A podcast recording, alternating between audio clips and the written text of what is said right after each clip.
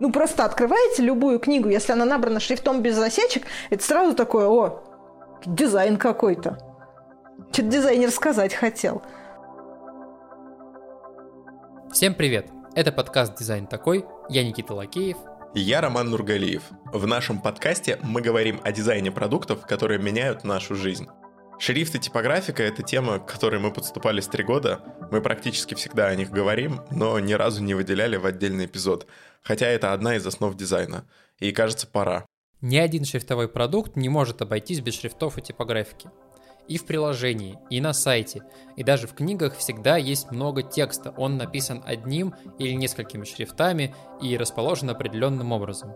Даже если на страницу сайта не подгрузились картинки, видео, другой контент, текст всегда отобразится. Вы сможете понять, где меню, где основной текст, где побочный и считать всю основную информацию. Текст — это самое главное на любой веб-странице. Очень хорошее слово «меню», потому что шрифт и типографика живут не только на экранах, они живут везде. Придешь в столовую, увидишь меню, сегодня в меню суп, рассольник, пюре и котлета. Э, заголовок, что меню на сегодня будет набран одним кеглем и одним раз, ну, как бы одним начертанием. Пюре, состав блюда и цена будет набрана другим начертанием. Все это будет набрано шрифтом Times New Roman, и вот тебе информационная страница. Вот вам шрифт, вот вам типографика. И сегодня, чтобы поговорить о шрифтах и типографике и задать все самые глупые и неглупые вопросы, мы позвали в гости Александру Королькову. Вы точно знакомы и пользовались ее шрифтами PT Sans, PT Serif или CC. Александра – шрифтовой и книжный дизайнер, типограф, теоретик шрифта и типографики, арт-директор студии Paratype, девятый лауреат премии имени Шарля Пиньо, вручаемая раз в несколько лет дизайнеру до 35 за выдающийся вклад в шрифтовой дизайн – Автор книги «Живая типографика», одной из главных книг о типографике на русском языке. А еще Александра ведет свой YouTube-канал «Шрифтовой видеоблог». Там она доступна и интересно рассказывает о работе над шрифтом, лучших шрифтах года и, например, как отличить хорошую кириллицу от плохой. Очень советуем подписаться. Исторические справки и пояснения в этом эпизоде взяты из лонгрида «Темная сторона шрифта» от студии Paratype. Спасибо Александре Корольковой за то, что она его написала и разрешила озвучить в этом эпизоде.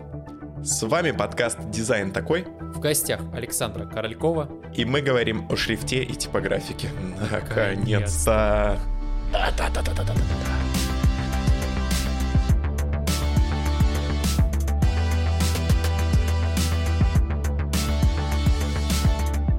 Как вы пришли к шрифту? А, максимально прямым и неинтересным путем, какой только бывает. То есть вот, знаете, бывают такие истории, когда человек там работал, не знаю, кем-то, потом понял, что он хочет быть на самом деле дизайнером, потом он стал работать дизайнером, понял, что его интересует шрифт, и вот это вот все, это все абсолютно не про меня. А, я просто поступила в институт, университет печати, он же полиграф. Вот, и так сложились обстоятельства, что у нас шрифт преподавал самый настоящий шрифтовой дизайнер, можно сказать, один из трех китов отечественного шрифтового дизайна, Александр Владимирович Торбеев. То есть три кита – это Ефимов, Сафаев, Торбеев. Владимир Венедиктович Ефимов, советский и российский график, художник шрифта. В апреле 1998 года стал соучредителем и арт-директором компании Paratype. Работая в Paratype, Ефимов создал более 60 гарнитур, то есть более 200 начертаний. Александр Владимирович Торбеев, дизайнер наборного шрифта и преподаватель профессор и руководитель мастерской шрифтового дизайна кафедры ХТОП Московского государственного университета печати. Преподавал шрифтовой дизайн многим известным дизайнерам, таким как Илья Рудурман, Олег Мацуев и Александр Калькова. Тагир Сафаев, руководитель школы шрифта и типографики, проектировщик шрифта, график, педагог, член Московского союза художников и Международной типографической ассоциации, один из основателей Ассоциации дизайнеров шрифта. И ну, во-первых, это было интересно, а во-вторых, ну, поскольку это было интересно, ты начинаешь копаться и как-то вот, как бы человек, который явно знает, явно разбирается в теме, преподает даже общую теорию на другом уровне. Потому что, ну, можно просто книжки начитать, да, а можно знать, вот что там с буквами изнутри и объяснять с этих позиций. И поэтому к моменту, когда я заканчивала институт, я просто поняла, что шрифт – это то, что я могу, наверное, лучше всего из того, чего, чему нас учили. Это прям вот сейчас, сейчас очень личная часть, потому что я часто задумываюсь, что как, как бы ни говорили про качество образования, там все равно есть аспект, что должна быть харизматичная личность, вот этот ментор, увлекающий, влюбляющий, страстный, за которым, за которым следовать хочется. У меня просто таких мало было, и мне немножечко вот, ну, иногда Ну, в идеале, наверное, да. Ну, вообще образование – это очень такая сложная, неоднозначная штука – говорю как человек, который пытался преподавать и через три года сбежал. А, а можете вспомнить, э, вот с образованием э, вам не понравилось, со шрифтами понравилось. А можете вспомнить вот шрифт, работа над которым вам запомнилось больше всего? Может быть, самый первый шрифт, который вы сделали? Или самый первый коммерческий шрифт, который вот э, широко популярным стал? Вот работа над которым вам запомнилась, наверное, больше, больше всего в жизни? А, ну, тогда, наверное... А, это, я не могу сказать, что это самый первый или самый первый коммерческий. Я могу сказать, что, наверное, самый а, вот такой первый важный – это мой дипломный шрифт, который называется «Лекса». Это такая антиква, венецианская, если это о чем-то говорит. Шрифт Lexa – это антиквенная гарнитура в 12 начертаниях в диапазоне насыщенности от светлого light до черного black.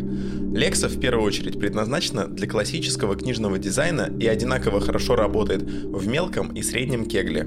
В 2009 году Lexa совместно со шрифтом Lexa Sans была отмечена дипломом жюри международного конкурса «Современная кириллица» в категории «Супергарнитур». В 2011 шрифт был откорректирован, технически обработан и перестроен в компании Paratype.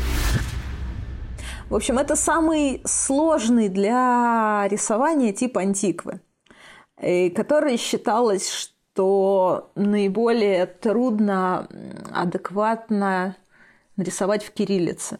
Я не знаю, все ли студенты так рассуждают, а, да, но вот у меня почему-то где-то ближе к концу обучения была такое, такая мысль, что надо сейчас на диплом сделать самое сложное, что только можно сделать, потому что дальше кто его знает, как оно повернется, может, мне будет некогда или не до того. Лучше все самое сложное сделать сейчас, потом будет легче.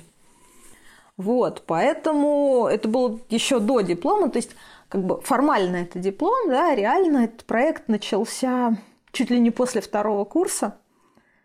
То есть я его делала фактически три года, ну там как-то в свободное от остальной учебы время. Вот, и происходило так, что ты что-то рисуешь, приносишь педагогу, тебе объясняют, почему это все ужасно, Уходишь, перерисовываешь все заново, тебе опять объясняют, почему это все ужасно. И так далее. То есть, а, как бы имя одно и то же, а реально шрифт перерисовывался раз пять полностью. Ну, или полностью, или ближе к концу, ну, так где-то наполовину. Вот. Но зато э, почти в том же состоянии, в котором они были на дипломе, я потом через несколько лет его выпустила а, на Майфонсе тогда, тогда еще. Курсивы были перерисованы с нуля, а прямые начертания были почти те же самые. Вот, и сейчас я на него смотрю, ну, понятно, что я бы сейчас многое переделала, но, в принципе, мне не стыдно. Угу. Это очень круто, когда после, да. когда за дипломную работу не стыдно. Да, да, это классно. Ну, живая типографика – это что же дипломная работа? Вау. Да? Классно. Да, мой диплом состоял из двух частей. Шрифт в 12 начертаниях и книга. Это большое открытие, да, что мы сейчас мы все читаем вашу дипломную работу. Слушай, да, э, да, это, это та дипломная работа, на, на, котор, на которую живой, живой человек ссылается и говорит, ну вот она, вот. вот. То есть, об, обычно я слышу про то, что так, а что это было, что за, что там, как она называлась?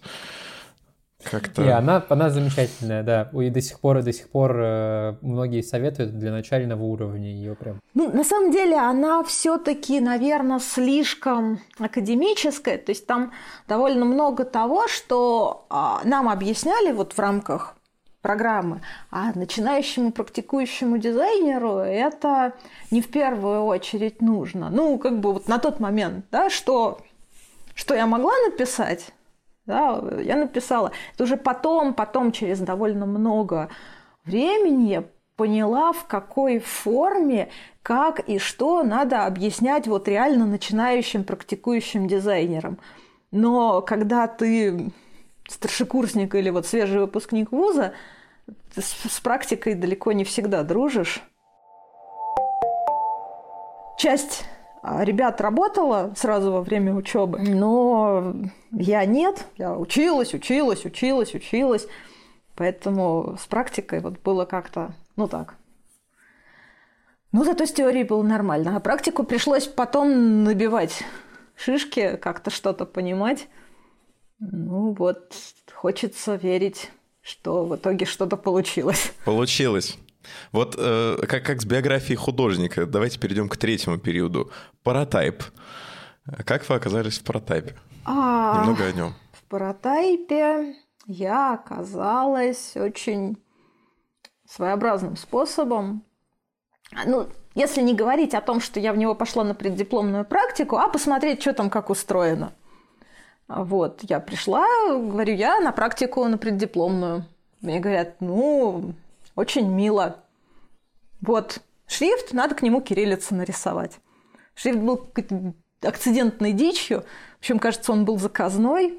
Ну, я подумала, подумала, нарисовала. Вроде все нормально. Вот. И э, дальше ушла преподавать вот в этих вот вузах. А в 2009, наверное, году, ранней весной, на какой-то выставке подходит ко мне Владимир Венедиктович Ефимов и говорит человеческим голосом.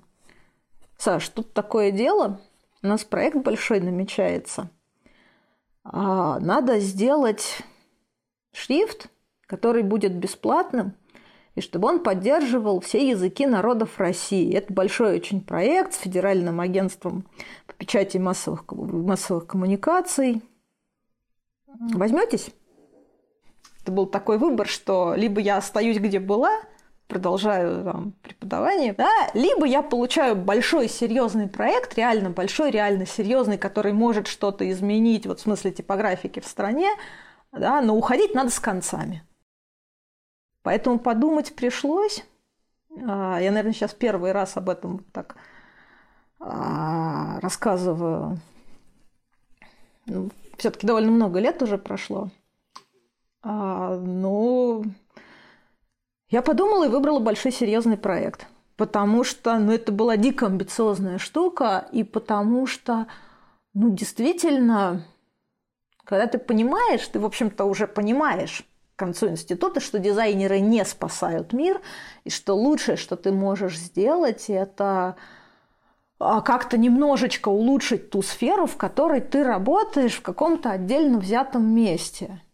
Поэтому вот с таких позиций это было реально важно.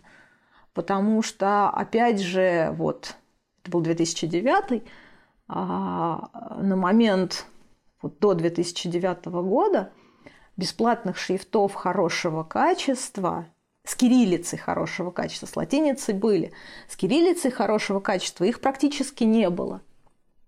То есть это обещало стать прорывом ну, ну, в общем, глупо было отказываться.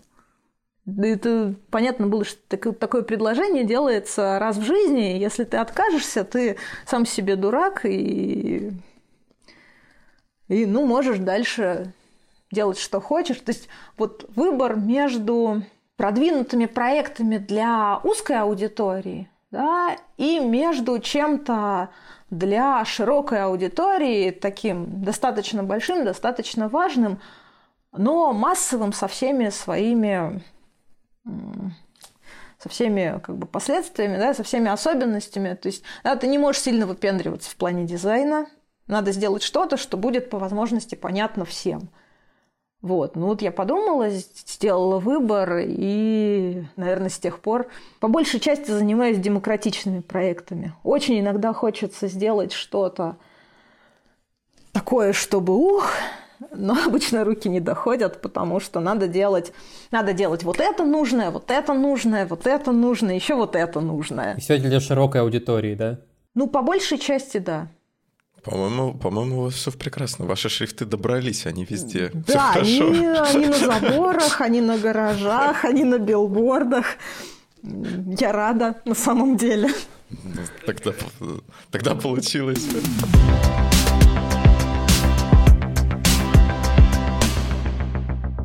Я часто вместо одного короткого слова, например, я вместо слова «маркетинг» использую выражение «рассказывать о том, что вы делаете». Я, наверное, так лучше понимаю, в чем смысл. Вот. Еще у меня есть выражение «я нужен сам себе». То есть, что я под этим подразумеваю? Это я думающий, бодрый, я не отвлекаюсь на какие-то другие мысли, на тревоги. Э, я в работе, допустим. У меня был момент, когда я вот нужен был сам себе, но ничего делать не мог. Это, значит, была среда, два часа дня, я на работе, в офисе, и ощущаю, что работать я не могу. Просто вот затык, такой стоп. Я в тот момент подумал сразу обо всем. О себе, о моей личной жизни, о карьере, о работе. Просто ничего не могу сделать. Понимаешь, что мне надо как-то вот раз, раскопаться, развязаться, разобраться. Ступор. Позвонил на ресепшн, попросил э, любого свободного психолога на ближайшее время и через 45 минут приехал на прием. А после сеанса стало лучше. Я понял, что мне специалист подходит и назначил повторный сеанс через две недели. И в тот же день завел отдельную папку для заметок после сеансов. Вот у меня была похожая ситуация. Вот я, как и вообще многие айтишники, я в определенный момент перегрузил себя работой. Э, я люблю так делать и довел себя до тревожного расстройства. Прям вот мне стало... Я не хотел вставать, не хотел работать, ничего не хотел делать, но при этом постоянно что-то вот из-за чего-то тревожился. И прямо перед Новым годом, 29 декабря, я забронировал онлайн-сессию с психотерапевтом в первый раз в своей жизни, потому что вот больше я так уже не мог. И мне это на самом деле очень помогло. Я смог избавиться от напряжения, стало гораздо легче, и я, во всяком случае, на новогодние праздники я спокойно провел время со своей семьей, и как-то вот а, уже одна сессия мне сильно помогла. И вот на этой неделе у меня была уже третья или четвертая сессия, и я буду точно продолжать, потому что и я, и моя жена ощущаю, мы ощущаем прогресс. А, я стал спокойнее гораздо, и я чувствую, как вот какие-то вот эти вот ниточки распутываются в голове. Мне, наверное, стоило обратиться за помощью раньше, но я как-то не решался, искал какие-то отговорки, и сейчас мне гораздо легче, спокойнее, и я навожу порядок у себя в голове. Я рад, что решился и начал работать над собой. А, для меня, например, это прекрасный способ привести в порядок свои мысли – через правильные вопросы распутаться в своих же собственных иррациональных э, логических цепочках и выводах. Помогает. Мы сегодня откровенны не просто так. Поводом стал наш партнер Ясно. Это сервис подбора и видеоконсультации с психотерапевтами. В нашей профессии и индустрии люди часто сталкиваются с синдромом самозванца, выгоранием, тревожностью, да даже депрессией. А, работа с психотерапевтом онлайн – это быстрый и удобный шаг к решению этих проблем. Выбирайте удобное для себя время и место. Я, например, недавно переехал, и для меня онлайн-сессия оказалась как раз кстати. Психотерапевты подбираются индивидуально под ваш запрос. Сайт сервиса Ясно действительно удобный и понятный. Я, например, нашел там подходящего терапевта с первого раза. В описании эпизода вы найдете промокод на скидку 20% на первую сессию. Промокод «Дизайн» вводим латиницей и капсом, тот случай, когда он действительно нужен. А промокод действует при регистрации. Помните, самое важное – это не работа и дизайн, а вы сами. Уделите время себе, а с остальным вы справитесь. А, есть еще такой вопрос? У меня такой последний, последний милый перед тем, как мы уйдем все-таки в эту теорию. У вас есть любимое слово или буква, или любимая фраза, или панграмма? Такая, какая, какая, какая любимая? Любимой нет. А я сравнительно недавно, ну, прошлым летом придумала фразу, по которой можно сразу, глядя на нее, понять, э, хорошо ли все в шрифте с кириллицы или все плохо. Так. Да, внимание. Набирать строчными буквами, то есть маленькими. Вот где склад для нашей жабы. Ну, я ее для статьи придумывала, чтобы вот, набрал одну строчку, и сразу понятно. Все хорошо, все плохо, все среднее.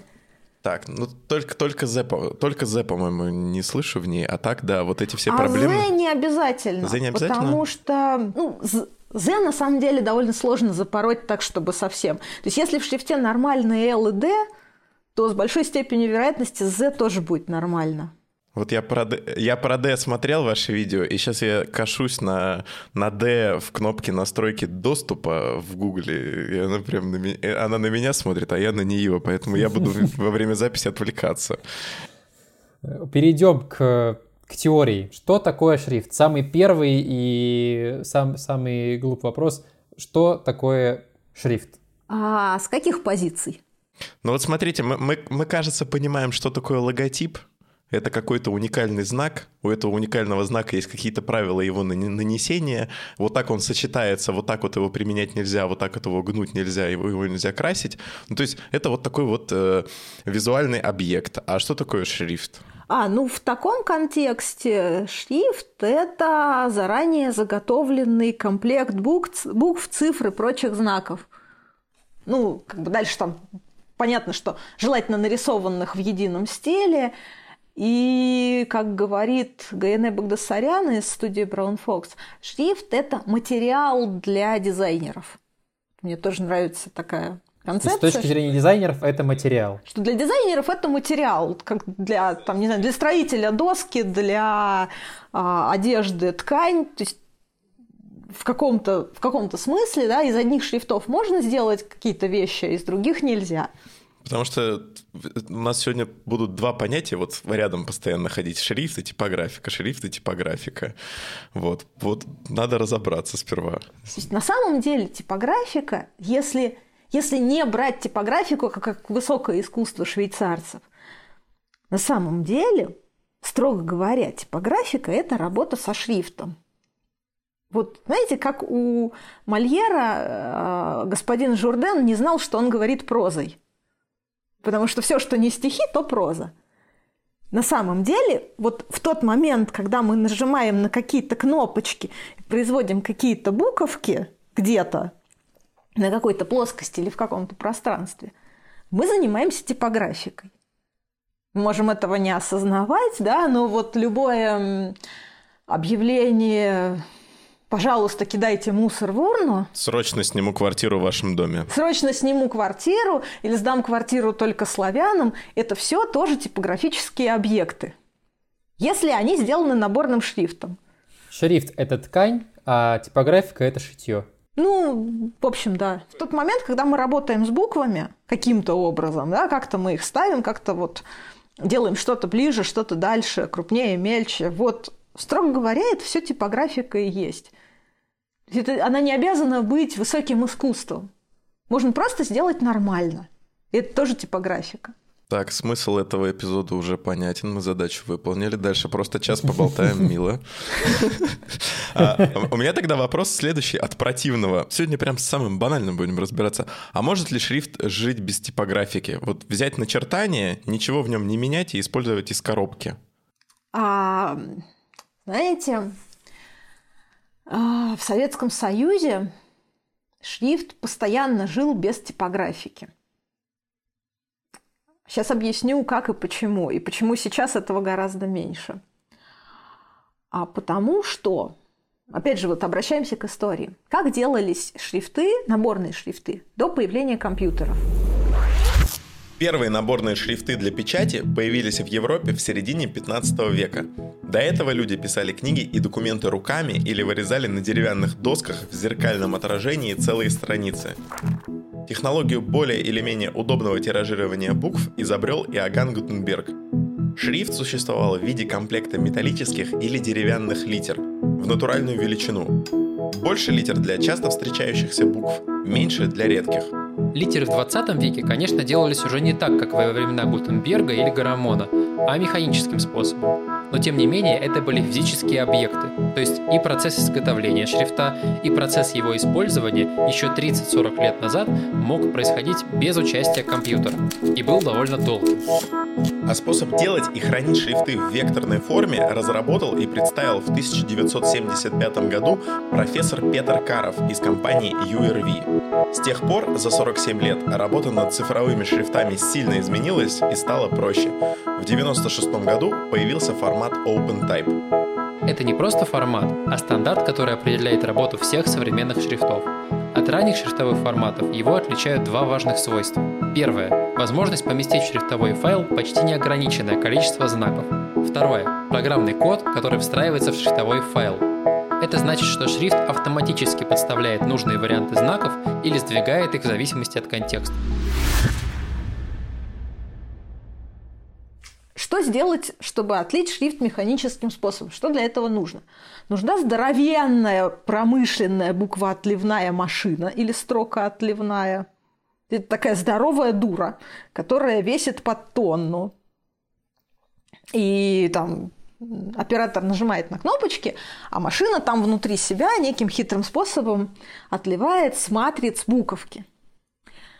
Чтобы машина это делала, в нее надо заправить матрицы – что такое матрицы? Это такие медные брусочки, а, на которых есть ну, условно вдавленное или вырезанное изображение буквы. Чтобы буква оказалась на этой матрице, ее туда надо как-то перенести. Как правило, тоже хитрым механическим способом, по принципу подобных фигур. Но что переносить? Переносить эскиз буквы, то есть нарисованную букву в каком-то размере в каком-то стандартном размере, да, чтобы она вот с помощью всех этих операций уменьшилась тоже до какого-то стандартного размера.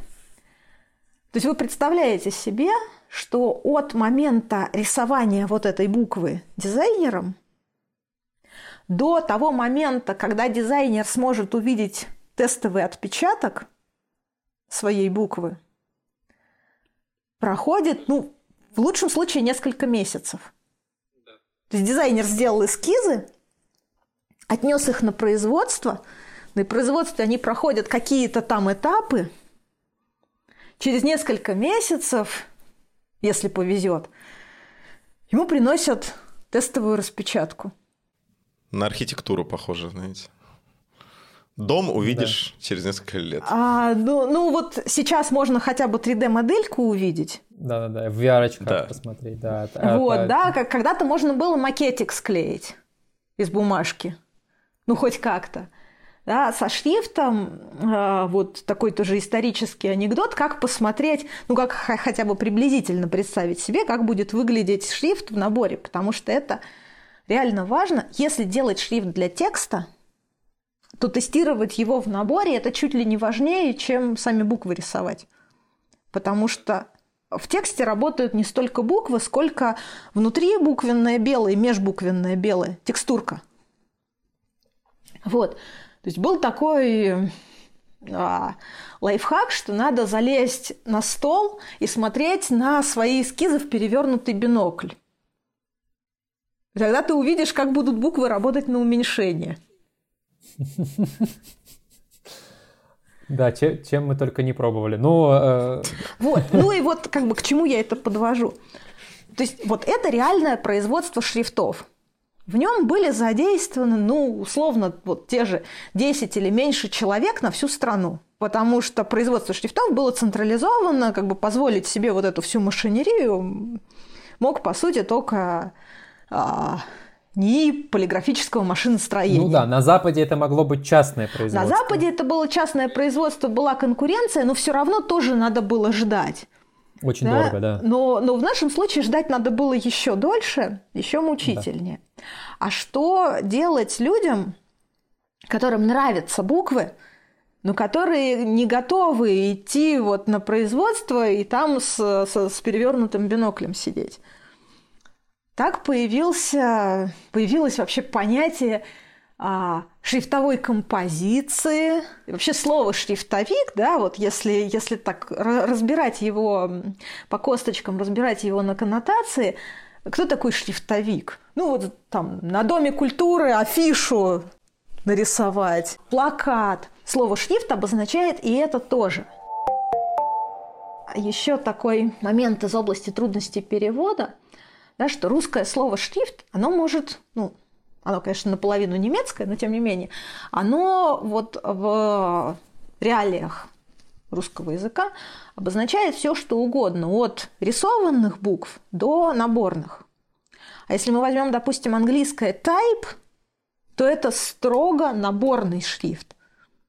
То есть строго то, а, что напечатано. Есть type, есть фонд, да. Фонд это вообще, а, вообще еще более узкая штука.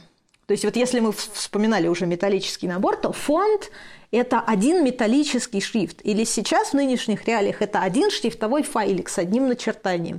Ну, в условиях вариативности уже не с одним. Это вот начертание, да. Ну, вот это конкретно файлик, конкретно техническая штука. Type – это пошире, это может быть вообще весь наборный шрифт. А шрифт – это еще шире. Это и фонд, и type, и отчасти леттеринг – и если очень, очень грубо и, и не бояться поругаться с каллиграфами, то можно и каллиграфию даже туда запихать. То есть вообще любой шрифт. Не боимся, вот. что они там? Не, ну с каллиграфами лучше не ссориться, поэтому ладно, каллиграфию мы запихивать в понятие шрифта не будем. Как с силовиками. Хорошо, мы вырежем. Я, я понял. Вот. Не, вообще каллиграфы милые ребята.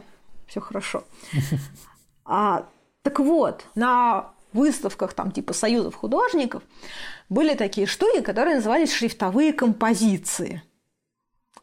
А еще, если вы посмотрите более или менее красивые книги, советские, наверное, лучше до 70-х годов, от 50-х до 70-х, ну, может, дальше. Есть еще такая штука, как рисованный титульный лист. Когда на обложке и на титульном листе какой-то красивый рисованный шрифт, который рисовал художник-шрифтовик ручками. И потом его как картинку воспроизвели на обложке или на титуле. Так сказать, кастомный. Даже не кастомный, это, это не шрифт, это именно леттеринг, по сути. А, то есть, то есть вот рисуется, то, что было на советских фильмах. Э, на да, то, что да. было в советских фильмах, в титрах. Рисуется некая композиция сразу. И шрифтовики были, по сути, такими дизайнерами, графическими дизайнерами, которые леттерингом занимались. Ну, вот они оформляли. По сути, да, было очень небольшое количество тех, кто рисовал эскизы для реальных наборных шрифтов. Их было мало, у них была очень специфическая работа, и их вообще редко называли художниками. А были художники шрифта, которые вот рисовали надписи, то, то что по сути сейчас называется леттерингом, да. Поэтому вот это вот был шрифт без типографики. Это, это была как бы шрифтовая композиция, но типографикой она не являлась, потому что это не наборный шрифт. Не брали шрифт, шрифт и из него ничего не делали. То есть она уникальная в своем роде один раз, и она один не повторяется, раз, да, не вот эта буква только для того, чтобы стоять вот в этом конкретном месте.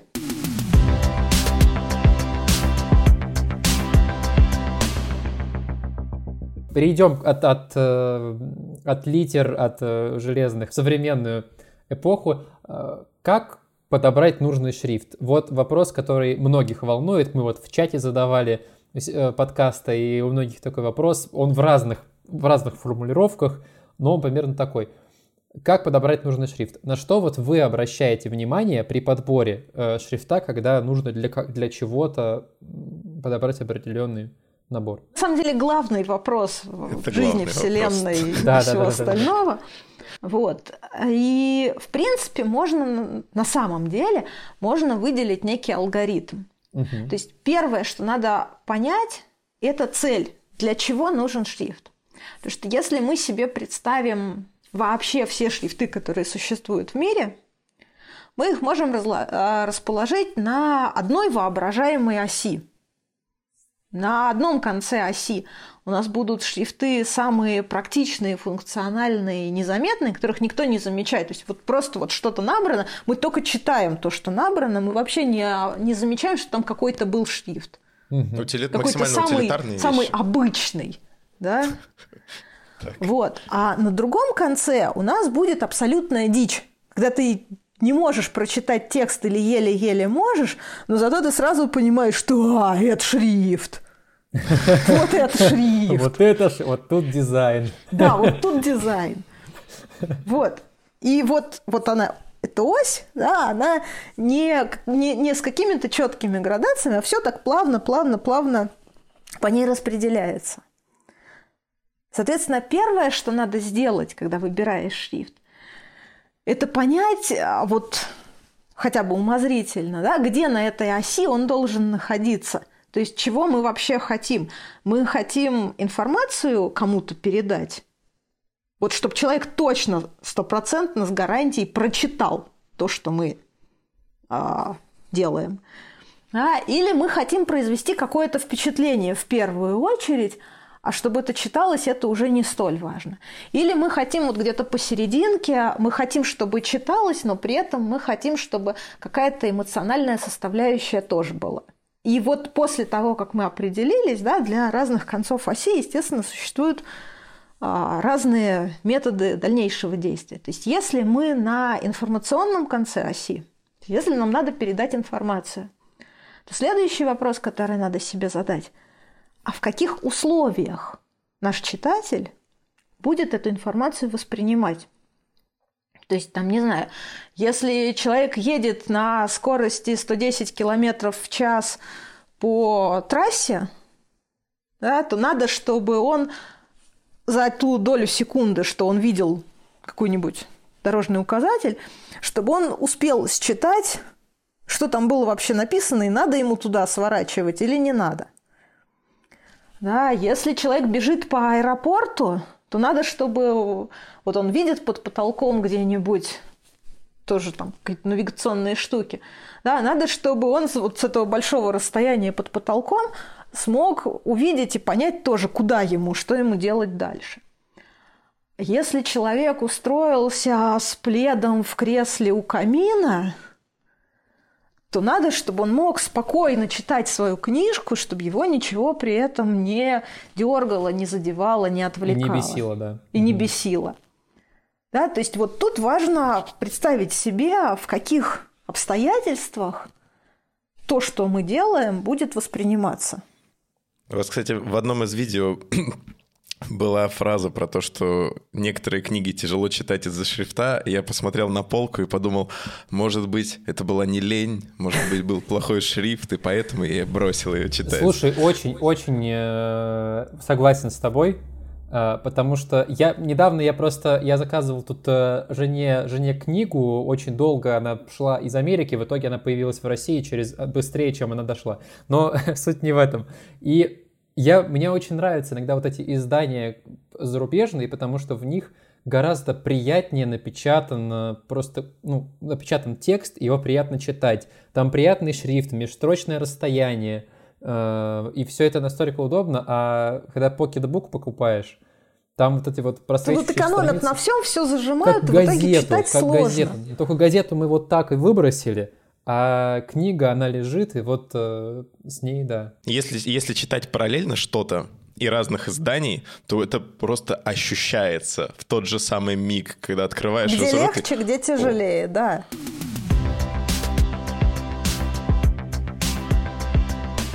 Вернемся. Вот у нас была э, э, шкала, мы на ней выбрали, что нам нужен шрифт для читаемости. Э, дальше. Дальше мы определились с условиями этой читаемости. Контекст. Контекст, да. Угу. И дальше вот а, это, ну, как бы это отчасти моя от себя тяна, то есть я нигде этого расписанным по пунктам не встречала, но мне кажется, что это похоже на правду. Я смогла выделить шесть типов ограничений, с которыми мы можем сталкиваться. Так. А первое ограничение по площади, по емкости. То есть, когда нам надо упихать вот тот самый пакетбук, или еще хуже, если вы перевернете упаковку жвачки, да-да-да. то там надо как-то очень много всего упихать, но чтобы при этом, ну, при каком-то желании, да, это можно было прочитать. Ну, это такой конденст. Да, Это лютый конденс, но... Да. Вот в таком случае, да, если это главное ограничение, упаковка жвачки, то что логично сделать? Взять шрифт узкий, и если набор идет строчными, то с короткими выносными элементами, чтобы между строчками тоже было поменьше, чтобы сами буквы были покрупнее. Все так. И я, это может я, быть, я, там, я не знаю, это может быть инструкция к лекарству, которую тоже надо упихать на маленькую бумажку. Это может быть имеются противопоказания. В этом случае, если человеку нужно, он, он сделает усилие и прочитает. Да, но в этом случае от шрифта требуется емкость. Угу впихиваемость. То есть, на самом деле, элементы интерфейса тоже местами попадают под эту штуку, потому что вот есть у вас кнопка, угу. и на нее надо впихнуть какое-то слово или несколько слов. Я буквально вчера дрался со всей командой и объяснял, что пуш-уведомление — это не имейл, и не надо в нем писать «Добрый день, вы получили новый, новый план, зайдите, вам всего хорошего». Я, я, я им считаю знаки, показываю экран, говорю Ребят, вот это, это, это email компания, это рассылка, а это пуш. Слушай, пуш мне кажется... должен быть как выстрел, По короткий. той же причине, мне кажется, по той же причине должна быть кириллица на iOS, она должна быть более узкая, потому что... Слова длиннее. Слова длиннее на русском языке и часто не влезает просто ни в кнопку, никуда. Угу. Вот, поэтому вот у интерфейсщиков узкие шрифты, насколько я могу понять, в цене. Так, Но ага. опять же, тут вот важно не переборщить, и чтобы это не превратилось в упаковку жвачки.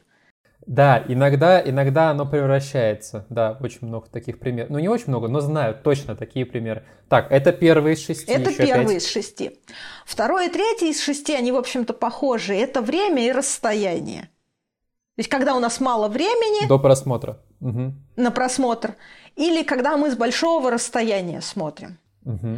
То есть, на самом деле, есть а, минимальные различия, но по сути можно вот это 2 и 3 запихать чуть ли не в один пункт, тогда мы с 6 перейдем к 5, отлично.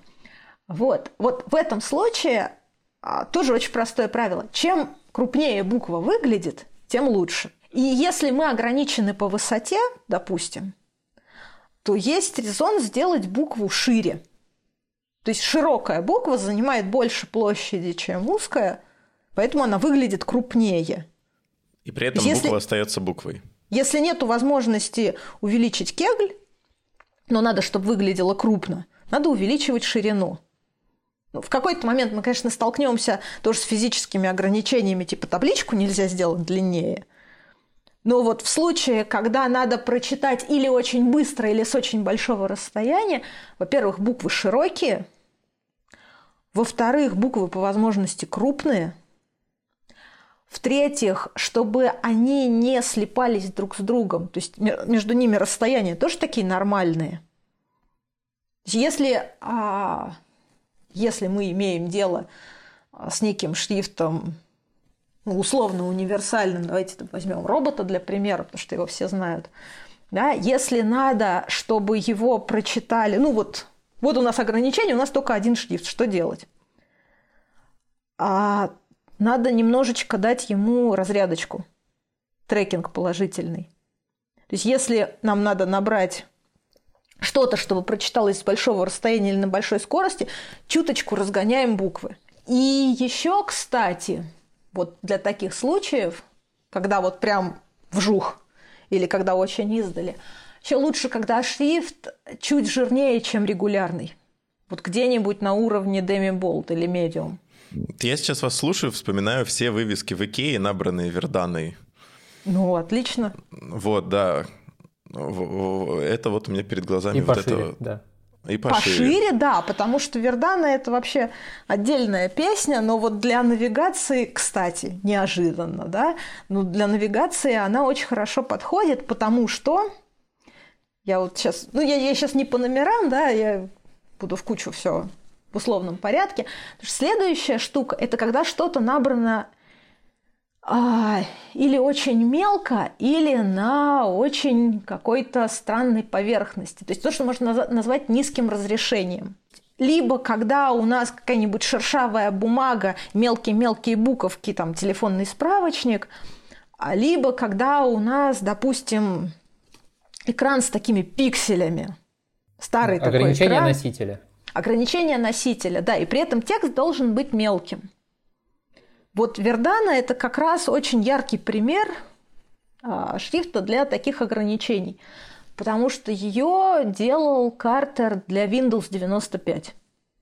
Ага, ну да, тогда Если вы в школе другие, да. застали вот эти вот компьютеры с вот Да-да-да-да. этими вот экранами, Да было, было, Ну, да. такие. Это с такими было. вот Огромный- огромный пикселями, экран. Это было.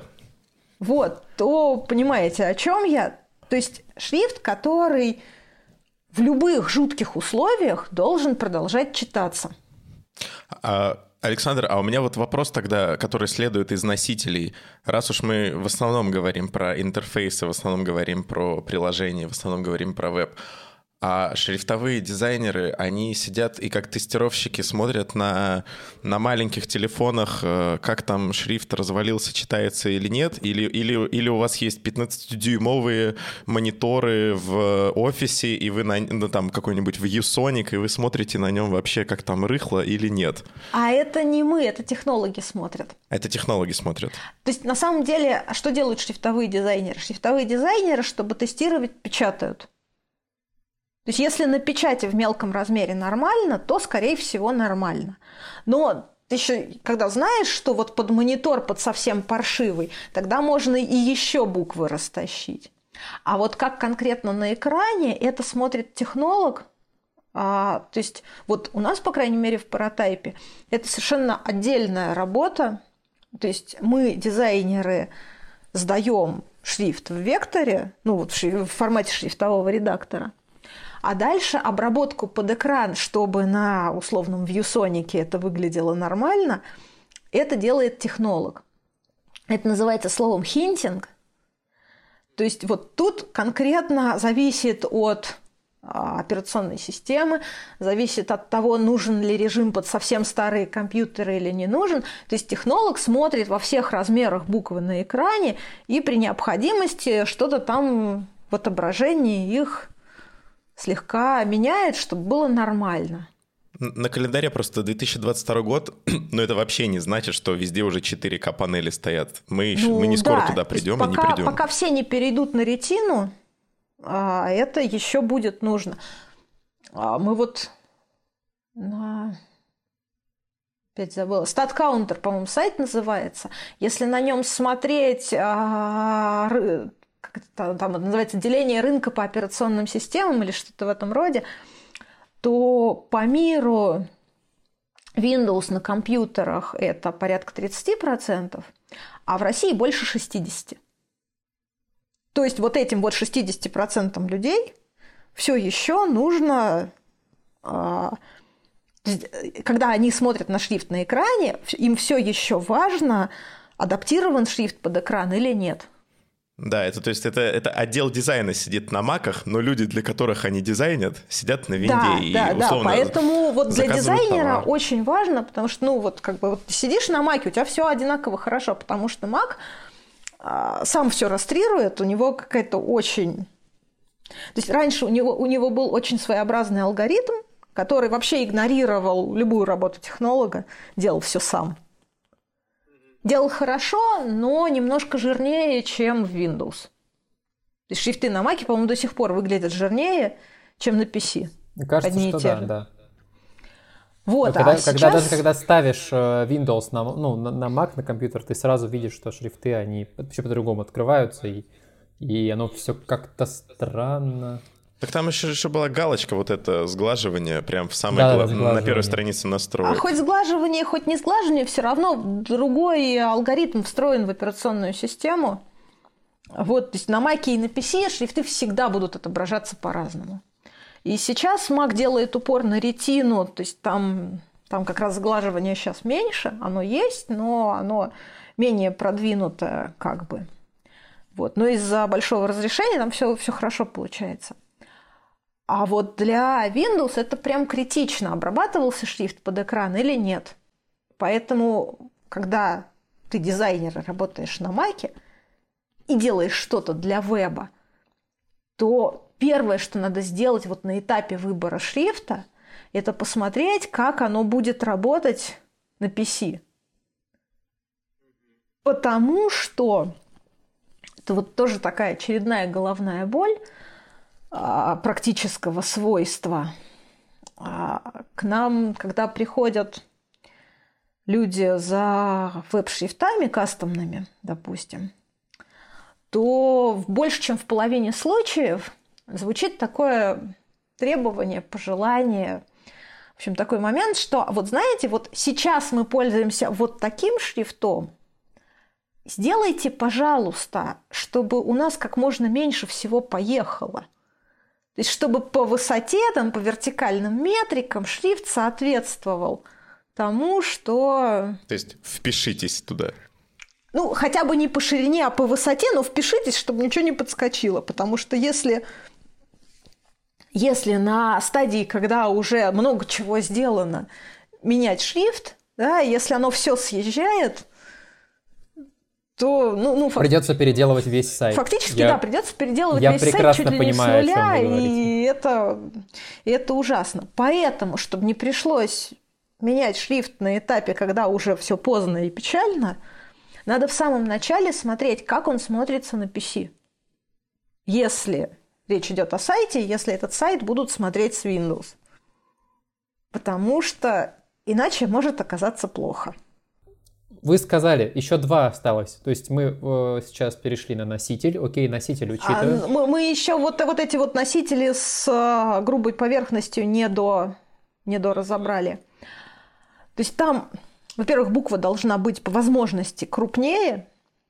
То есть, допустим, да, если мы поставим рядом Вердану и любой обычный в кавычках шрифт, то можно просто вот поставить рядом два слова, увидеть, насколько Вердана крупнее выглядит. То есть крупные буквы, тоже большие расстояния между буквами. И еще желательно, чтобы формы букв были открытыми. Ну, как это объяснить? А, как это объяснить на пальцах без картинки? Представьте себе букву «С» русскую. Бывает буква «С» как бы с закрытым ртом, когда это буква «О», из которой вырезан маленький кусочек. Такая смыкающаяся. Да, смыкающаяся. Угу. А бывает «С», которая больше похожа на полукруг. Это вот открытые формы. То есть вот такую «С» открытую с буквой «О» не спутаешь при всем желании. Есть куча промежуточных вариантов. Да, то есть, опять же, если посмотреть на ту же Вердану, то она очень открытая, Поэтому там вот одни буквы не путаются с другими, это реально важно вот в таких жестких условиях. Еще бывают утолщения иногда на концах штрихов, но это прям совсем уже вот такое специфическое. Вот, это значит для суровых условий. Что у нас еще осталось? У нас еще остались, во-первых, непонятные слова. Ну, то есть, когда у нас текст не просто текст для чтения, да, когда текст какой-то или справочный, там куча каких-нибудь непонятных терминов, да, технических, или когда там куча каких-нибудь географических названий, которые ты сходу вообще не понимаешь, как прочитать. Или когда в коде что-нибудь, ноль и букву О не путать. Или, не знаю, там какой-нибудь промокод кому-нибудь пришел, и тоже вот это Z или тройка. Это О или ноль. То есть вот такие случаи, когда очень важно не путать одну букву с другой. Вот для этого как раз а, шрифты, у которых там единица с нижним подчеркиванием, L латинская с хвостом, там ноль перечеркнутый или ноль с точечкой. То есть вот бывают специфические шрифты, у которых вот такие штуки сделаны – потому что каждый, кто набирал ариалом слово «иллюстратор» латиницей, видел три палочки подряд. А, да, да, точно. То есть точно. это такая классика Всё. жанра. Ну, да, кстати, в русском языке да. Z и тройку, например, можно спутать. Поэтому в ПТ-сансе тройка с плоским верхом, чтобы точно гарантированно ее отличить от буквы Z. Вот шрифтовики, кстати, очень... Ой, шрифтовики, разработчики очень часто обсуждают, какой у кого шрифт в редакторе стоит, голосуют, друг другу рекомендуют, SF моно поставь, а вот тут вот этот моно есть, а смотрите, а, ничего себе, интересно, интересно, там что-нибудь IBM. Да, они очень, они любят разбираться, какой шрифт поставить, да, потому что, ну, они много читают кода постоянно весь да, день. Да, да, Для них это, это критически важно. Это интимная вещь, ты же себе его настраиваешь, тебе же с ним, тебе же весь день его читать. Это очень такой еще более интимная вещь. Один из моих коллег, Саша Любовенко, он как бы шрифтовой дизайнер с одной стороны, а с другой стороны он программирует очень много для себя каких-то шрифтовых штук. То есть он не как бы шрифтовой дизайнер, он настоящий самый шрифтовой дизайнер, но очень активно программирующий. Угу. Поэтому он себе сделал шрифт для кода. Это уже следующий уровень. Это это как сделать себе стул самому. Вот. А, и действительно говорят хороший, ну, те, те, кто кодил, говорят хороший, удобный шрифт. Я-то а его исключительно шрифт? с точки название? зрения дизайна воспринимаю. Называется клинчер. Угу. Вот. А есть, например, такой а, человек японского происхождения, но где же он сейчас живет? Живет где-то в Европе, по-моему, Тоши Амагари. Он вообще, в принципе, принципиально делает только моноширинные шрифты, потому что он, он тоже шрифтовой дизайнер, который активно программирует. И вот тоже, а вот что еще можно запихать в моноширинный шрифт, чтобы это было... Еще лучше и удобнее, да. Еще лучше или еще интереснее. Чем он поставил себе такую творческую задачу. Вот, да, то есть так, такие задачи тоже бывают специфические. И последнее, что нам осталось, это вот когда мы сидим с книжкой, когда у нас очень длинный текст, который нам как-то надо осилить. И вот тут как раз а, антиква выигрывает у гротеска, то есть шрифт с засечками, у шрифта без засечек. Я тебе говорил, а я тебе, Рома, говорил. Что ты говорил? Я, я, ты, ты а меня ты не, не убедишь. Я, я тебе продолжаю не верить. Там я тоже видео смотрел. Там есть очень мы ссылаемся на вас, Александр. Там есть важный пункт. Привычный шрифт. Вот да. мне нормально читать Sans. Вообще, без проблем. Могу Где все... нормально, я... привычно читать Sans? Я... В телефоне. Все, я читаю на телефоне Sans, то есть э, у меня вот единственная закладка на, в Safari, это вот тут, тут сверху у меня Чехов рассказы, я его открываю, включаю читалку и читаю спокойно на Сан-Франциско, мне вообще хорошо. Читалки на экране — это Разумный естественный выбор, шрифт без засечек. Отлично, рассудили нас. Фух. Ну, просто тут действительно вопрос, вот, вот именно вопрос контекста. Потому что шрифт по умолчанию на бумаге в книге – это антиква. Угу. Ну, просто открываете любую книгу, если она набрана шрифтом без засечек, это сразу такое, о, дизайн какой-то. Что-то дизайнер сказать хотел. То есть, когда мы отходим от привычного, оно значит дизайнер что-то сказать. Да, хотел. конечно. Поэтому на экране, если мы видим антикву, о, дизайнер что-то сказать хотел. То есть, когда у нас на экране э, в, ми- в Medium, на, на сайте Medium у нас в приложении, во всем приложении у нас э, шрифт без засечек, а в, статье, в статьях там у нас, я уж не, не помню какой, э, Гарамон или что-то такое стоит, то это значит, дизайнер хотел сказать, что вот мы здесь вообще-то пишем статьи, и вот оно должно быть удобно, как книжка. Да, мы здесь пишем серьезно, мы пишем как в книгах, вот да, что-то такое традиционное. То есть, когда в вебе мы встречаем антикву, это мы хотели сослаться на традиционную бумажную книгу. То есть вот последний пункт у вас надо понимать, какой объем текста будет и, и прикинуть ну, его. Да? В общем, да, чем, чем больше текст, тем, во-первых, привычнее шрифт, и, во-вторых, тем шрифт должен быть более равномерным. То есть вот как раз вопрос к книгам, к покетбукам, которые мы упоминали уже, да, когда там буковки все тесно-тесно-тесно прижаты друг к другу, читать невозможно, потому что а, равномерность, э, ритм строки ломается. Получается, что в букве больше белого, чем между буквами, а для вот идеального чтения длинного текста должно быть примерно поровну. То есть не по линейке, да, а вот визуально, чтобы белое внутри буквы было примерно равно белому между буквами.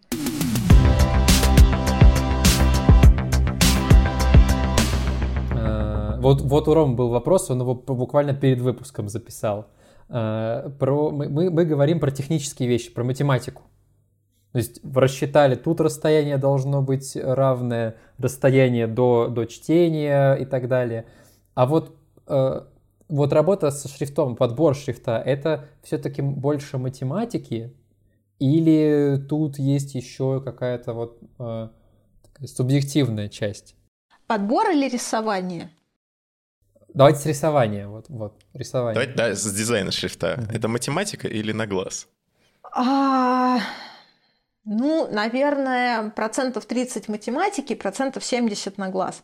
То есть математика в смысле того, что вот если у нас есть условно вертикальные штрихи, то большинство из них должно быть одинаковыми если шрифт регулярного рисунка. То есть вот тут опять же, да, вспоминаем вот эту воображаемую ось. Там, где дичь, там может быть что угодно.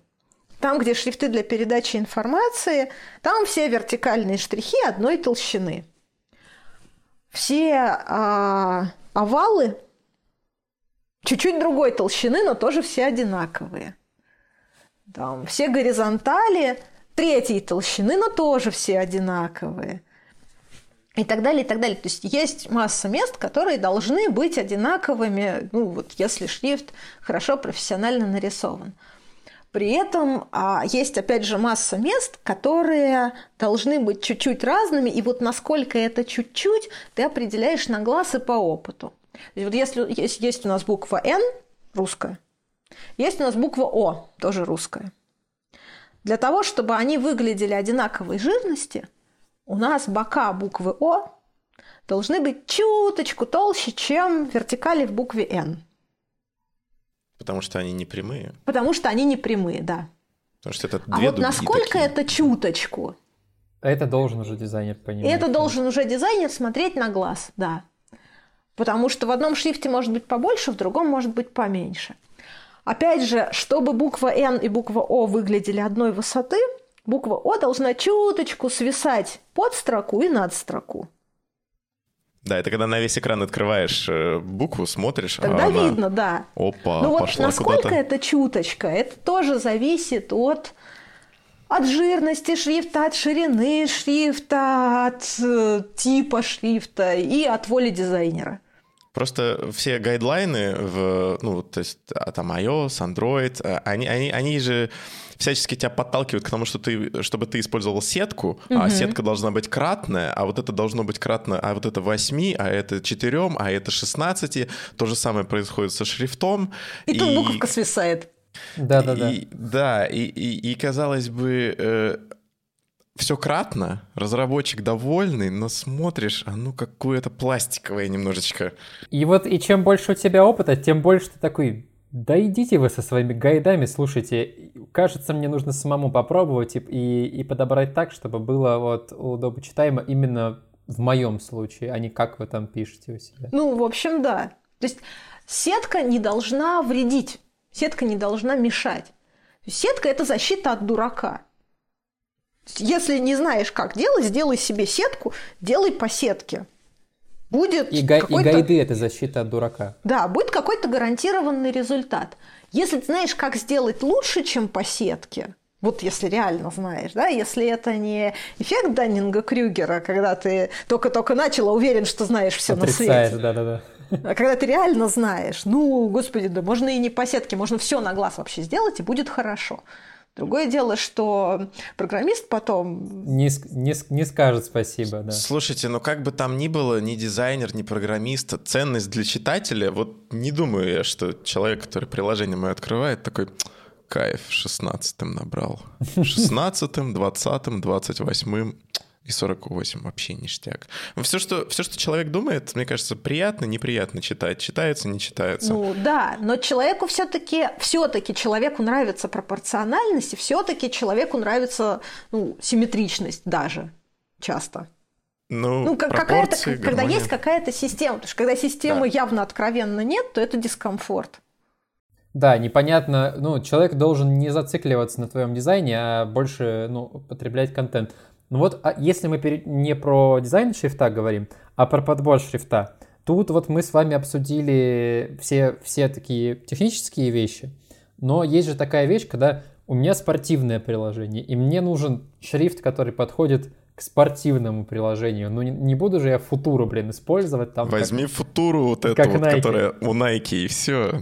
Или у меня, или у меня приложение для чтения книг, и мне нужно как-то, или какое-нибудь приложение, в котором делаем э, семейное древо, и там нужен какой-то засечками красивый шрифт.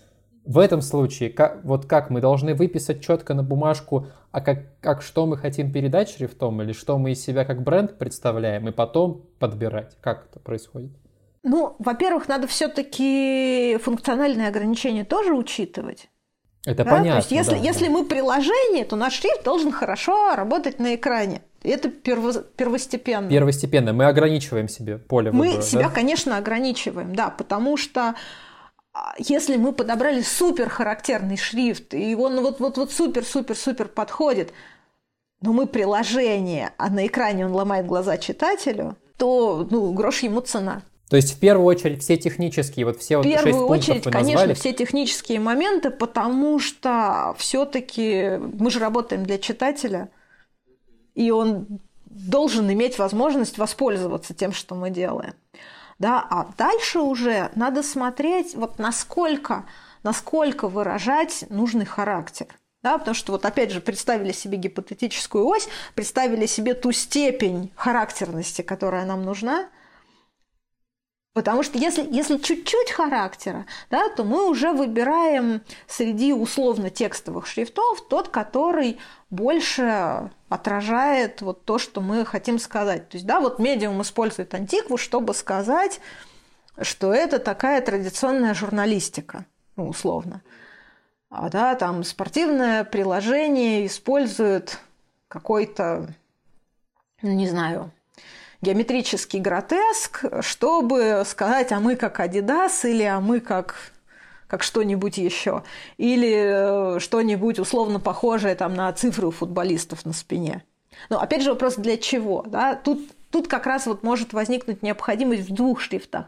То есть один для мелкого текста, чтобы просто передавать информацию, и он не обязан вообще характер никак выражать а второй для, допустим, заголовков каких-то более крупных текстов, и он будет передавать характер. Вот, вот да, я, только, я к тому же решению пришел. Гелрой, Гелрой и робота поставил. Мне, мне кажется, что в этой похожести ничего плохого нет, потому что идешь, идешь по улице, видишь магазин Магнит и видишь магазин Пятерочка, и ты примерно понимаешь, какие там будут товары и сколько они будут стоить. И, ну, глядя там на, на, три, на два приложения и потом видя третье, уже формируется ожидание, такое, а, ну это вот что-то из, оттуда, ну, из да, этой да. сферы. Ожидания, стереотипы — это на самом деле полезная вещь. То есть иногда их можно нарушать, но надо понимать для чего. Да, а если, если нет такой явной причины, почему мы должны быть не как другие, то ну, проще вписываться в общий ряд, и, и читателю тоже будет проще. Окей, сначала технические все э, вещи посмотрели, ограничили, осталось условно 4 шрифта, и там уже смотрим на глаз. И какой... там уже смотрим, да. Ну, плюс еще к техническим вещам можно приписать если мы делаем сайт или приложение или еще что-то на русском, можно приписать качество кириллицы. Вот, следующий вопрос у, у, а, у нас. Отлично. В чем отличие в работе с кириллицей и в работе с латиницей? Есть ли какие-то принципиальные отличия в работе у шрифтового дизайнера с, с одним и с другим? Можно я отвечу? Можно я отвечу? Можно, можно. Слова длиннее и в шрифте Интер отвратительные буквы Щ и Ц. Вот, вот этот хвостик что-то прям болеет. Вот, ну слова длиннее, да, это с точки зрения пользователя. С точки зрения шрифтового дизайнера, на самом деле есть тоже одно очень важное отличие, про которое многие западные дизайнеры не знают. Но те, которые знают, вот они прям сразу становятся на голову выше своих коллег. Вот в смысле рисования кириллицы. В кириллице гораздо более важно, чем в латинице, вот а, выставить межбуквенные расстояния так, чтобы получалось равномерно. То есть в латинице формы более разнообразные в целом, да, и если ты там чуть-чуть накосячил в, в, в ширине площадки буквы N, латинской я имею в виду, такой вот, такой вот, а, то это в общем контексте будет не так критично. Если ты в кириллице накосячил в том, что у тебя сбоку у прямоугольной буквы, в том, что у тебя сбоку у круглой буквы, то это все. Вот буквы, будь они хоть 10 раз самые красивые, распрекрасные, строка будет вести себя совершенно непредсказуемо. То есть можно сказать, что латиница более такая рыхлая, и в ней можно не заметить этого? А она не то чтобы рыхлая, она более разнообразная по формам, то есть там встречаются более разные формы в строке, поэтому там это не, не так критично. Там, ну, они все чуть-чуть разные, да, все расстояния чуть-чуть разные, и как бы это легче сбалансировать, ну так, на глазок. В кириллице важно вот на самом начальном этапе смотреть, чтобы, чтобы все стояло ровно. И потом уже, то есть, вот как, как я делаю шрифты, я вначале рисую буквы N и O, балансирую из них строку, я набираю N, N, N, O, N, O, N, O, O, O, и стараюсь расставить их так, чтобы было ровно, чтобы ничего не отваливалось друг То есть от такое друга. Слово и потом, когда я монопод. рисую следующие буквы, я их запихиваю между двумя N, между двумя О. И сразу подгоняю и ширину, и вот что у них сбоку, это называется полуопроши, чтобы она стояла в строчке ровно. То есть вот для кириллицы это прям больное место, прям принципиальное. То есть нельзя просто нарисовать 33 красивых буковки, а потом еще 33 красивых буковки, и нажать на кнопочку «Экспортировать» и получить красивый шрифт. Его нужно балансировать. Его нужно балансировать, его нужно утрясать, его нужно тестировать, если мы хотим, чтобы он работал в тексте. А даже если он не для текста, там, для двух-трех слов, все равно, ну, понятно, что если дизайнеру очень надо, то он ручками подкернит, подгонит. Но в целом вот по межбуквенным расстояниям сразу очень видно квалификацию дизайнера. Если что-то разваливается, то оно разваливается. Слушайте, а вот э, такой проброс вопрос. А, а вот украинский точно так же, тоже та же самая история, что и с русским, да? Ну, любой язык, использующий кириллицу, да. Украинского немножко своей специфики. Там же есть буква «ай», которая с Мгм, точкой, да. то есть «и». Вот я И есть неё, еще да. буква «и» с двумя точками. И э, самая главная э, такая проверка, когда ты делаешь... Потому что на самом деле по умолчанию во всех шрифтах, которые поддерживают кириллицу, поддерживается русский, украинский, белорусский, сербский, македонский языки. Вот. И ты все равно рисуешь буквы и украинские, и белорусские, и сербские. И вот в украинском важно поставить рядом две эти «и», И посмотреть, как они... мгм. и посмотреть, что там будет с точками, да, то есть либо их надо заранее раздвинуть, либо еще бывает такая штука, когда ставят их две рядом, то есть рисуют из них лигатуру, когда стоят рядом две палочки и над ними три точки, ну типа две точки слились. Мгм. Вот, еще какие-то такие вещи. То есть у каждого языка своя специфика. Там в сербском есть вот эти че и дже, которые тоже своеобразно рисуются, и это просто надо запомнить. Да. А вот эти вот редактировать э, меж, межбуквенные расстояния, еще что-то Не-не-не, редактировать межбуквенные расстояния только в крайних случаях, когда, там, не знаю, надо сверхмелко набрать, допустим. Мгм. Вот тогда, да, тогда Не мы чуточку, целом, да? чуточку разгоняем. А так лучше не лезть, да, если шрифт сделан нормально, то, то все и будет нормально. То вот эти вот все на 0,5 я сейчас увеличу межбуквенные расстояния, это все как бы просто... От лукавого. А лукавого. это в том случае, если либо мы сильно уменьшаем кегль шрифта, а либо в том случае, если мы прям видим, что он плотный, ну типа тоже робота. Мгм. Вот оно, плотный, на мой да. взгляд, оно слишком плотное для экрана. Хороший шрифт в 2002 году это. В 2022. 2002 2020. Мне в 2002 было Хороший 7. шрифт в 2002 году, я сейчас вспомню. какой. Мне 7. Да, Arial Что это же был. было хорошим шрифтом в 2002 году? М, Это шрифт- Гарамон. шрифтовые намедни с Александрой. Корольковой. Шрифты, без которых нас невозможно понять. Ну, ссылочки потом придется давать. А. Хороший шрифт в 2022 году. Тут, тут опять же, тут куча а, вот всяких всяких аспектов и всяких вариантов, да, вот как я э, сразу спрашивала, шрифт в каком смысле, что такое шрифт, потому что там, не знаю, для юриста шрифт это объект интеллектуальной собственности, который Окей. одновременно является рисунком и базой данных. Окей, давайте конкретизирую. Да- давайте вместо, ну, названия и примеры можем потом, а сперва просто обрисуем характеристики. Вот э, хороший шрифт в 2022 году. Вот это он, А Хороший он шрифт для чего? вариативный он, огнеупорный он, с поддержкой татарского он. Вот, вот, Ага. вот что в нем хорошего такого? для- я, я уточню, для, именно для digital а, для веба, для приложений, вот, вот туда. Мы не говорим про Хорошо. акцидентные шрифты, которые там для... То есть для текстовый открытых. шрифт для экрана. Я могу начать эту игру. Я, я люблю шрифт Inter, потому что в нем, например, всякие символы есть. Я из него могу там всякие стрелочки дернуть, Мгм. еще что-нибудь дернуть, а потом я, я напишу время, и у меня двоеточие вверх. оп, Подпрыгнет, это очень хорошо, подпрыгнет, да. И я такой, хороший шрифт. И, и я его в целом люблю, а потом пишу кириллицей, и там вот это ща. И я думаю, может быть, зайти и на гитхабе pull request сделать, давайте ща поправим. Ну вот. Но в целом Интер я сейчас люблю. Вот. У меня, например, вот так, такие вот э, Мгм. симпатии. Ну, так, в общем-то, очень, очень разумно. То есть, ну, наверное, шрифт для текста на экране это действительно в первую очередь шрифт без засечек. А если смотреть по тому, вот, что сейчас, ну, условно, очень условно в моде, да, то это пока еще закрытый шрифт без засечек.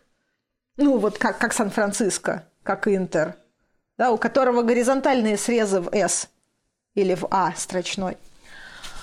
А вот, скорее всего, это шрифт с достаточно большим диапазоном жирностей от светлого до условного блэка.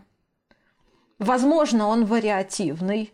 Ну, в общем-то, наверное, сейчас это ну, не, не то чтобы обязательное пожелание, да, но это сильно приветствуется, чтобы у шрифта помимо а, статических вот этих состояний, да, была еще вариативная версия, чтобы можно было что-то себе подогнать. Возможно, в идеале у него есть еще вариативность по ширине, чтобы можно было подгонять вот что-то куда-то. Да, у него есть как минимум стрелочки в составе, у него нормально реализован OpenType, то есть, ну, собственно, почему ваше двоеточие подпрыгивает? Потому что это запрограммировано в шрифте. Ну, двоеточие понимает, что оно находится Двоеточие в окружении. понимает, что находится между цифрами и подпрыгивает. Да, это спасибо OpenType за это. Да, это спасибо за это OpenType. Вот, то есть, наверное, в хорошем шрифте есть несколько комплектов цифр разных, как минимум табличные, то есть моноширинные и пропорциональные для того, чтобы их ставить внутрь текста. А, да, в смысле кириллицы, ну, в нем хорошо нарисована кириллица, возможно, она там расширенная, это, ну, это не во всех шрифтах есть, да, но когда есть, это прям хорошо. А что значит расширенная кириллица? Что значит расширенная кириллица? С поддержкой Вот, татарского. Ну, как минимум с поддержкой татарского, да, то есть минимальное расширение для кириллицы – это поддержка а, так называемой базовой азиатской кириллицы, вот в нее входит татарский, а что в нее еще входит? Монгольский, наверное. А якутский? Не- ну, м- монгольский, казахский, киргизский – это все языки од- одной тюркской группы. Там, по-моему, что- что- что-то еще было, еще несколько языков вот именно с территории России. Да, сейчас мы пытаемся для условно больших текстовых шрифтов переходить на чуть более расширенный стандарт, но таких шрифтов пока что довольно мало, чтобы шрифт поддерживал а, все языки, принятые в России на уровне а, там, государственных и региональных. То есть, допустим, вот приезжали мы с коллегой в прошлом году в Удмуртию, в Ижевск. А там, между прочим, все таблички на двух языках. на русском и на удмуртском. А для поддержки удмуртского нужно всего-то пять знаков, у которых две точечки сверху. Но по умолчанию их практически нигде нету, потому что делать их очень просто.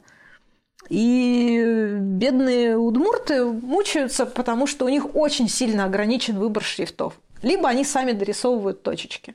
Я еще вспомнил, как пишется Уфа на башкирском. И, и, и ну сижу, вот думаю это вот О перечеркнутое, Да. да-да-да. Да, Ну, тоже. это перечеркнутое О есть почти везде, где есть расширенная кириллица. Вот, и вот мы думали, подумали, подумали и решили, что все-таки надо добавлять в стандарт вот такие вещи, которые ну, условно должны появляться на вывесках госучреждений в разных регионах России. Но пока шрифтов с такой поддержкой не так, чтобы сильно много, но вот мы теперь работаем в эту сторону. В эту сторону тоже.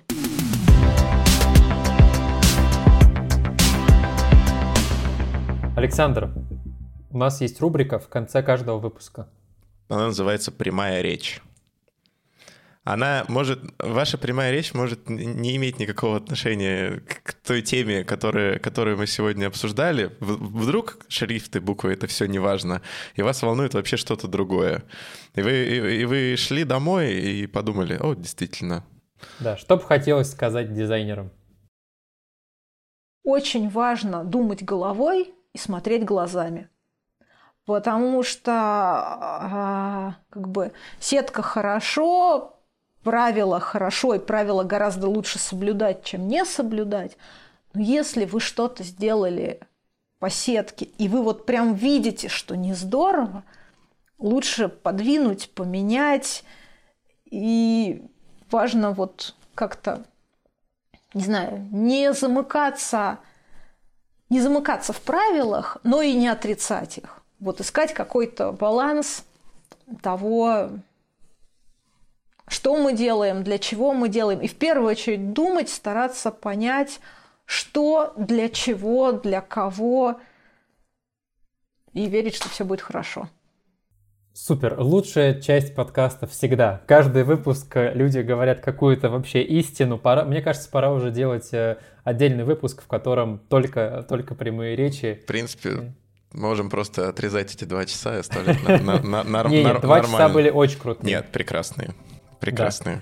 Мы не успели задать поло- еще половину вопросов. Мы два часа с вами проговорили. Э, Возможно, люди попросят вторую часть, как, э, как иногда Юрий Дудь делает. Ну, Не, э, я думаю, мы обязательно приложим видео э, на, на ваш э, канал, потому, ну, то есть в телеграм-канале, потому что вы, вы там на некоторые вопросы отвечаете и, и справляетесь, в общем-то, и без нас. Мы там не нужны, а мы просто прикрепим ссылку. Да, все ссылки, которые, которые можно будет, прикрепим, э, дополним. Спасибо вам огромное за то, что вы сегодня к нам присоединились. Спасибо за приглашение.